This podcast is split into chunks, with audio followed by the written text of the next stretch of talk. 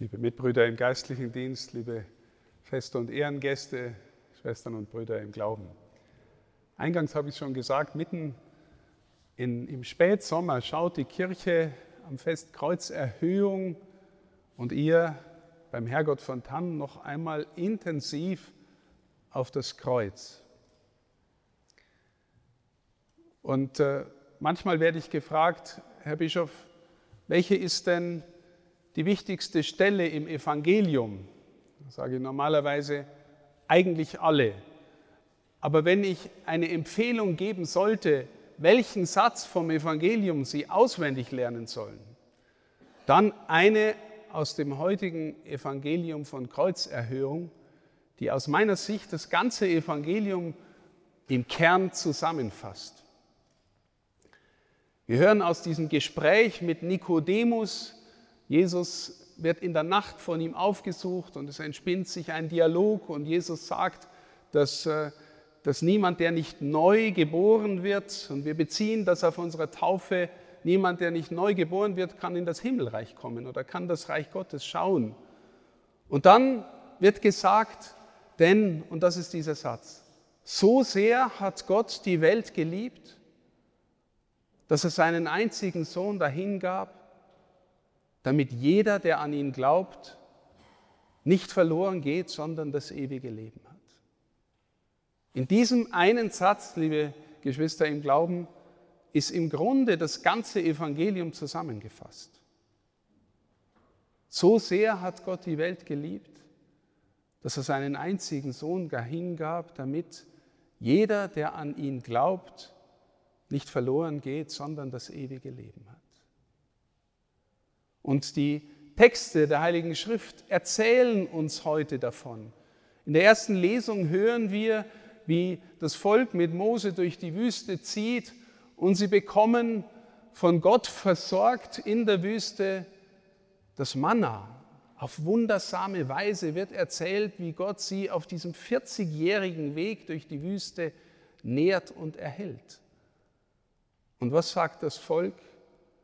Wir sind dieser elenden Nahrung überdrüssig. Liebe Schwestern und Brüder, da ist ein Aufbegehren gegen Gott und gegen Gottes Versorgung, das wir vielleicht manchmal auch in unserem eigenen Herzen kennen. Was soll ich denn mich um den Herrgott kümmern? Warum soll ich denn noch in Kirche gehen? Ich verstehe nicht, was da passiert. Was, was, was mache ich denn da? Hoffentlich ist bald vorbei. Hoffentlich predigt der Pfarrer nicht so lang, hoffentlich singen es nicht so viele Strophen, hoffentlich bin ich gleich beim Frühschoppen, gell, da gibt es was Gescheites zum Essen. Wir sind dieser elenden Nahrung überdrüssig. Und dann die Folge davon, des Aufbegehrens gegen Gott, da kommen diese Schlangen. Und immer wenn in der Schrift die Schlange kommt, noch dazu die Giftschlange, dann denken wir, an den Verführer, an den Versucher, der uns unter dem Schein des Guten am Ende das Böse antut, aber irgendwas in unserem Herzen antwortet manchmal ganz gern auf den. Jeder von Ihnen kennt wahrscheinlich in seinem Herzen Strömungen oder, oder Regungen wie Neid und Zorn und Missgunst und Getratsche und was auch immer wir auch in unserem Herzen haben. Wir sind keine heilen Menschen, und die Erfahrung des Glaubens, der Erfahrung der Schrift ist, je weiter wir uns von Gott entfernen, desto mehr Einfluss kommt da durch das Gift von woanders. Wir sagen ja sprichwörtlich, da ist jetzt der Wurm drin. Und mit dem Wurm ist ganz oft eben die alte Schlange gemeint. Mose macht ein Bild von der Schlange auf die Weisung Gottes und sagt, jeder, der auf diese Kupferschlange schaut, der wird gerettet werden. Und dann bezieht Jesus im Evangelium dieses Bild von der Schlange auf sich selbst. So wie Mose die Schlange in der Wüste erhöht hat, so muss der Menschensohn von der Erde erhöht werden. Und wenn er von der Erde erhöht ist, wird er alle an sich ziehen. Liebe Schwestern und Brüder, ich möchte mit Ihnen eine Frage überlegen, die einmal der große Theologe Karl Rahner sehr provokativ gestellt hat. Bewusst provokativ. Der hat es äh, nicht so gemeint, wie es jetzt in der Frage klingt. Aber er wollte damit uns als Christen, Christinnen herausfordern. Sagt er, was habe eigentlich ich davon, wenn es dem am Kreuz dreckig geht? Was habe ich davon, wenn es dem am Kreuz dreckig geht? Wie, wie könnten wir darauf antworten? Wie kommen wir selber da ins Spiel? Und je näher wir darüber nachdenken, und das möchte ich mit Ihnen, spüren wir vielleicht, wie tief das reicht, was Jesus da getan hat. Zunächst das eine oder andere Beispiel aus dem weltlichen Bereich. Jeder von Ihnen, der jemand anders liebt, gern hat, den Partner, die Partnerin, die eigenen Kinder, die Freunde, jeder, der jemanden liebt, weiß, dass es in dieser Welt keine Liebe ohne Leiden gibt. Sie, Ihr Partner, Ihr Kind, er leidet irgendetwas und wenn Sie ihn wirklich gern haben, dann leiden Sie mit. Das Kind, das zum Zahnarzt muss und nicht mag und der Papa sagt, komm, gell, ich, ich trage dich praktisch hin, ich, ich führe dich hin, das wird nicht so schlimm werden. Gell, und vielleicht führe ich dich zu dem besten Zahnarzt, der es am besten mit den Kindern kann. Aber natürlich, der Vater leidet mit. Und wenn es dann gut geht, wie schön. Und stellen Sie sich einmal vor, nur gedanklich, das Kind müsste das alleine bewältigen und müsste alleine hingehen. Wie furchtbar das wäre. Oder das Kind, das krank zu Hause im Bett liegt und die Mama sitzt die ganze Nacht daneben weil es hohes Fieber hat und macht Wadenwickel und, und kümmert sich und sorgt sich und spürt am eigenen Leib, was dem Kind fehlt. Und wenn der Doktor kommt, kann die Mama auch viel besser sagen, was dem Kind fehlt, weil es irgendwie sich so eingefühlt hat, so mitgekämpft hat, mitgelitten hat oder mitleidet, dass sie das dem Arzt sagen kann. Und stellen Sie sich vor, umgekehrt, das Kind wäre ganz alleine schwer krank in der Nacht. Ach, Gott sei Dank ist die Mama da. Und, und macht gewissermaßen einen Raum des Vertrauens auf, in dem das Kind sich hineinfallen lassen kann, in dem das Kind spürt, ich bin mitgetragen, mitgehalten. Aber ja, das kostet die Mama was. Okay? das kostet sie was. Das kostet sie ihren Schlaf. Das, äh, das, sie spürt am eigenen Leib, wie es dem Kind schlecht geht. Nur zwei Beispiele aus, aus der Situation, was heißt eigentlich mitleiden. Jeder von uns kennt den Satz, geteiltes Leid ist halbes Leid. Aber ja, wenn Sie Ihr Leid teilen und jemand teilt es mit Ihnen, dann kostet es den anderen was. Es ist halt so. Es gibt in unserer Welt keine Liebe ohne Leiterfahrung. Natürlich gibt es die auch, weil wir manchmal einfach nur gern beieinander sind und es ist schön. Und, aber, aber in dieser Welt gibt es halt auch Not und Elend und Leid und Lug und Trug und was auch alles. Und wir kämpfen miteinander. Im Passauer Krankenhaus, im Kinderkrankenhaus, gibt es ähm, auch durch private Spenden finanziert eine eigene Abteilung, ein eigenes Haus, wo während die Kinder im Krankenhaus sind, die Eltern mit übernachten können und die ganze Zeit bei ihren Kindern sein können. Warum?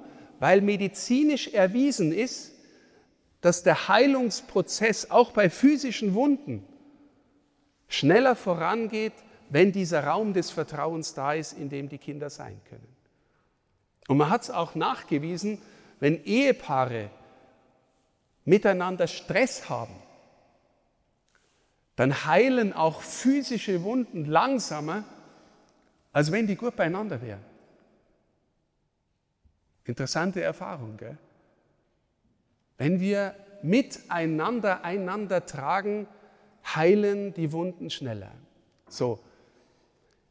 So sehr hat Gott die Welt geliebt, dass er sie retten wollte, retten will. Ja, vor was will er sie denn retten? Ja, meine Lieben, wir alle machen die Erfahrung, dass wir sterben müssen.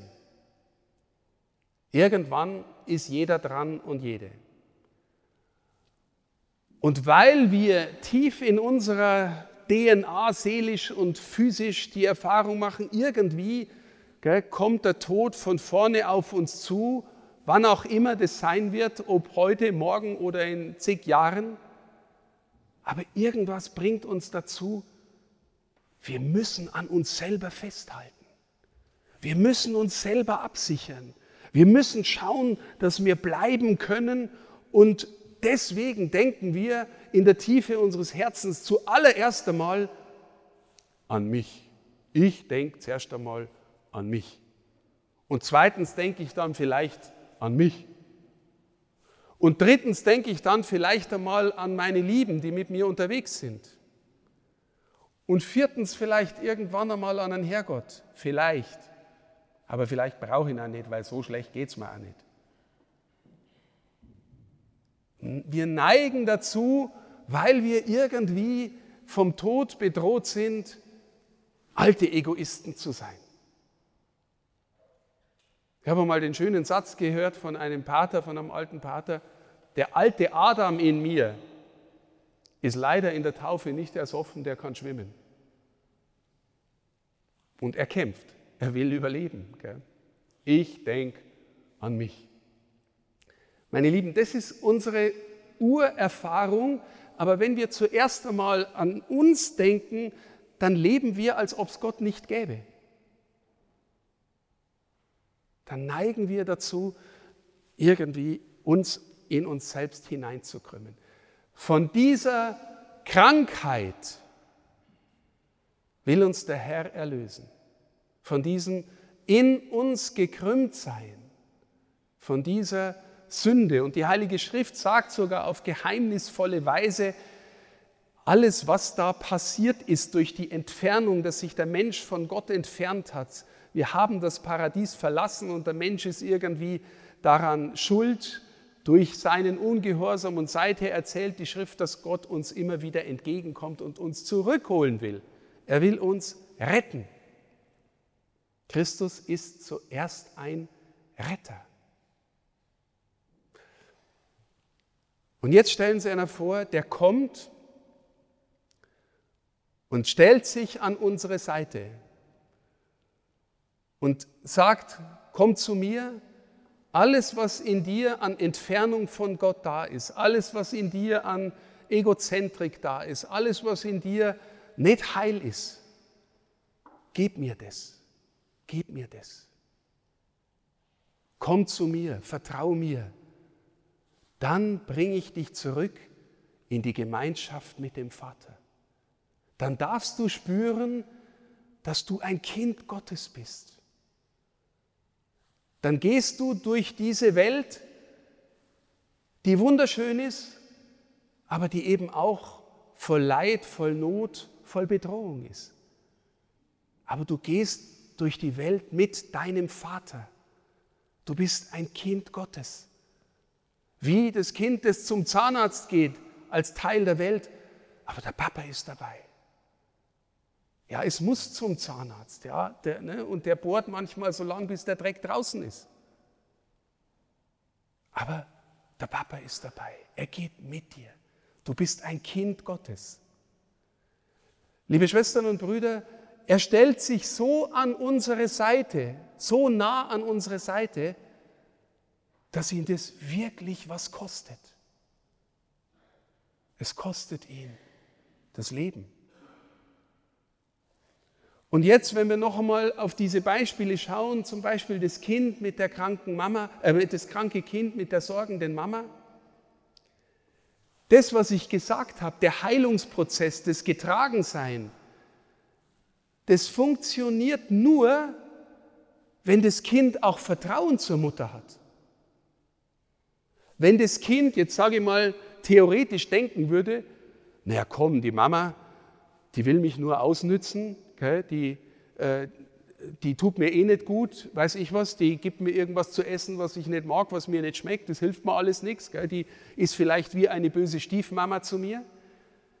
Wenn ich kein Vertrauen habe, oder wenn das kleine Kind mit dem Vater zum Zahnarzt geht und denkt sich, der Vater führt mich jetzt ins Unglück, vielleicht ist gar nicht mein Vater, dann kommt der innere Heilungsprozess nicht zustande. Der kommt zustande, weil es ein Vertrauensverhältnis gibt. Und ein anderes Wort für Vertrauensverhältnis heißt Glaube. Ich glaube dir. Ich vertraue dir, dass du es gut mit mir meinst. Und ja, ich spüre und sehe, dass dich das was kostet. So sehr hat Gott die Welt geliebt, dass er seinen einzigen Sohn dahingab, damit jeder, der auf ihn vertraut, mit ihm zum Vater kommt und nicht verloren geht. Meine Lieben, in diesem einen Satz ist das ganze Evangelium zusammengefasst. Und deswegen freue ich mich so, dass, dass hier eine Wallfahrt zum Herrgott von Tann gibt, die wieder belebt ist, dass wir wirklich auf den Gekreuzigten schauen. Aber sie spüren auch den riesigen Qualitätssprung von der Kupferschlange in der Wüste zum gekreuzigten Herrn Jesus, der die Arme ausbreitet und sagt, was du auch hast, was du auch Schlimmes getan hast, auch wenn du meinst, du kannst dir selber nicht verzeihen, es gibt nichts, nichts, was ich nicht für dich ans Kreuz getragen hätte. Nichts. Also vertrau mir, gib's mir. Ich habe dir schon lange vergeben. Wenn meine Vergebung in dir ankommt, kannst du neu leben. Kannst du ein Kind Gottes werden. Kannst du frei durch diese Welt gehen. Und dann ist egal, welcher Zahnarzt kommt oder was auch immer kommt. Mitten darin, in allem, was kommt, bist du in geheimnisvoller Weise schon zu Hause. Wir verehren und beten den Gekreuzigten an, weil durch ihn der Himmel für jeden von uns wieder offen ist. Und der Himmel bedeutet, ich kehre nach Hause zum Vater. Und es geht jetzt schon an. Das feiern wir heute, liebe Schwestern und Brüder. Deswegen, wir beten dich an, Herr Jesus Christus, und preisen dich. Denn durch dein heiliges Kreuz hast du die Welt erlöst.